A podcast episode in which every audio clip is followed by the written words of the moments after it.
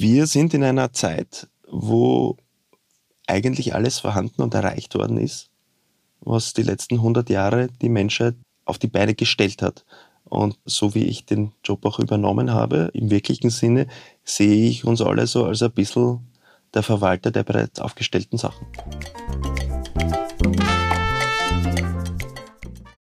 Lieber Niki, kannst du dich kurz vorstellen? Hallo, ich bin der Niki. Ich bin 34 Jahre alt, ich arbeite in Wien, plane aber bald wieder zurück nach Graz zu ziehen. Es hält mich nicht besonders viel in Wien und ich war jetzt sehr lange dort. Der Job ist nicht mehr das, was ich mir so ganz vorstelle. Was arbeitest du? Ich bin in einer Hausverwaltung. Uh, Fulltime, Parttime? Ich bin äh, 30 Stunden in Wien und dann versuche ich hier in Graz noch äh, nach anderen Sachen, nach dem Rechten zu schauen. Also in Summe fast ein Fulltime-Job. Könnte man so sagen. Du gehörst zu, würde ich sagen, der späten Generation Z wahrscheinlich. Oder schon Millennials? Weißt du die Abgrenzung circa, wann das ist? Ich kenne mich da leider zu wenig aus. Gut, auf jeden Fall, du bist viel jünger als ich. Ja. Und daher hast du auch einen ganz anderen Zugang zur Arbeit. Mhm. Bei mir, bei meiner Generation, war es so, dass Arbeiten mehr Lebensinhalt war und wir, wir die Befriedigung im Arbeiten mehr such, gesucht haben oder suchen als deine Generation. Kannst du mir so allgemein sagen, natürlich kannst du nicht für alle sprechen, aber wie, wie sieht man als junger Mensch heute das Arbeiten oder die Arbeit allgemein?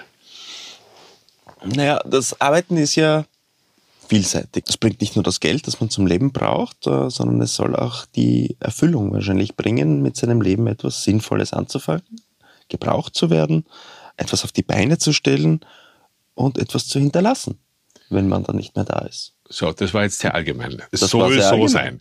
Wie sieht das äh, für dich oder für deine Generation aus? Ja, wie du schon gesagt hast, ich kann nicht für, für, für alle sprechen, sondern in meinem Fall nur für mich. Es ist eine Notwendigkeit, die mir wahrscheinlich seltener Spaß macht als dir, aber das liegt auch vielleicht daran, dass ich noch nicht meine Berufung gefunden habe, die man ja aber, wie ich so höre, nur beim Suchen finden kann. Du kennst ja deine Altersgenossen viel besser als ich. Was meinst du, wie sehen die die Situation Arbeit, Freizeit, Leben, Notwendigkeit, Geld? Ich habe da wahrscheinlich einen Freundeskreis, der nicht so ganz dem Durchschnitt entspricht. Daher ist auch wahrscheinlich das, was ich sehe, nicht so ganz für die Allgemeinheit auszubreiten. Ja, es ist in aller Munde und es ist äh, schon lange ein gesellschaftliches Thema, dass äh, das schon totgeschlagene Wort von, von Work-Life-Balance oder wie auch immer man es drehen möchte, was auch immer davor kommt. Wir sind in einer Zeit, wo eigentlich alles vorhanden und erreicht worden ist, was die letzten 100 Jahre die Menschheit auf die Beine gestellt hat.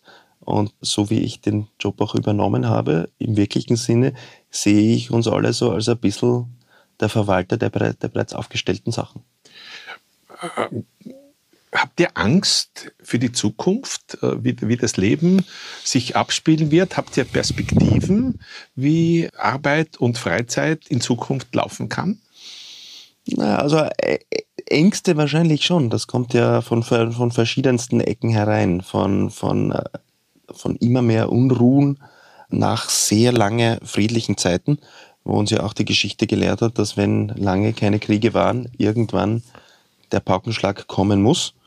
Die Zukunft, da wir, da wir alle auf, auf Kosten von, wir wissen es nicht wirklich, gelebt haben, wird der Preis, den wir im Nachhinein zahlen müssen, sehr groß sein. Und wir, wir haben uns schon, würde ich sagen, als, als Jungen ist uns das schon gesagt worden, dass es so nicht weitergehen kann. Also ja, Ängste gibt es hier wahrscheinlich ähm, von mehreren Seiten zukunftsträchtig.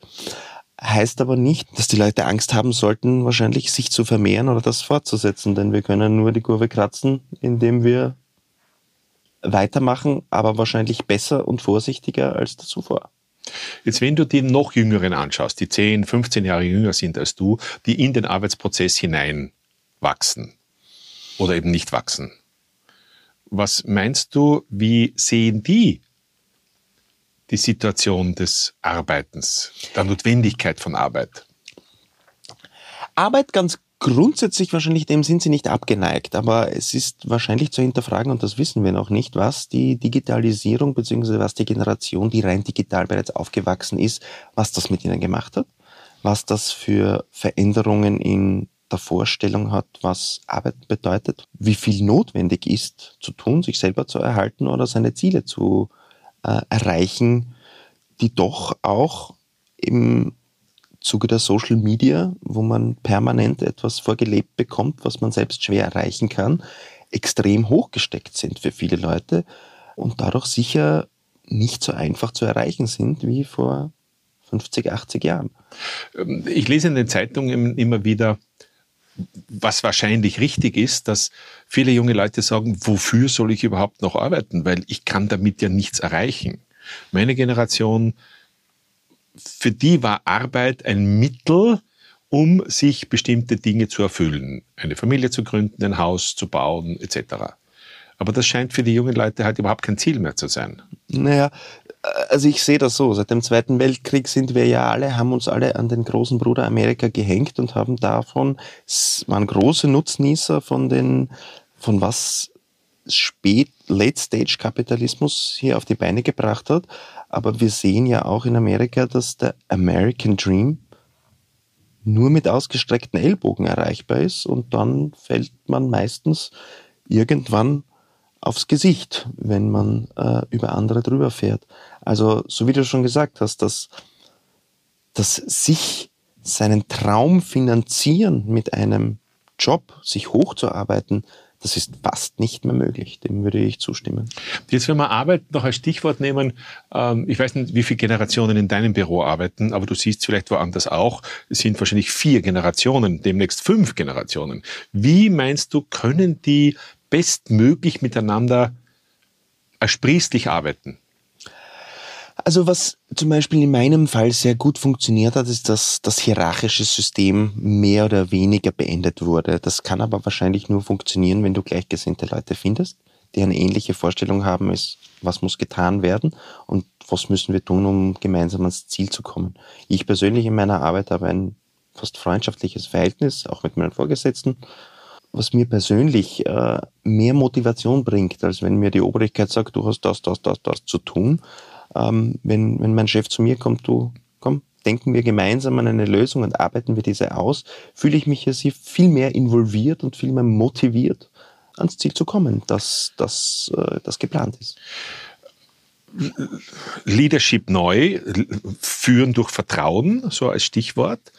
Sehr viele Ältere, die aufgewachsen sind in hierarchischen Systemen, wollen natürlich auch bestimmte Mittel oder Machtmittel nicht aus der Hand geben, nämlich Kontrollmechanismen.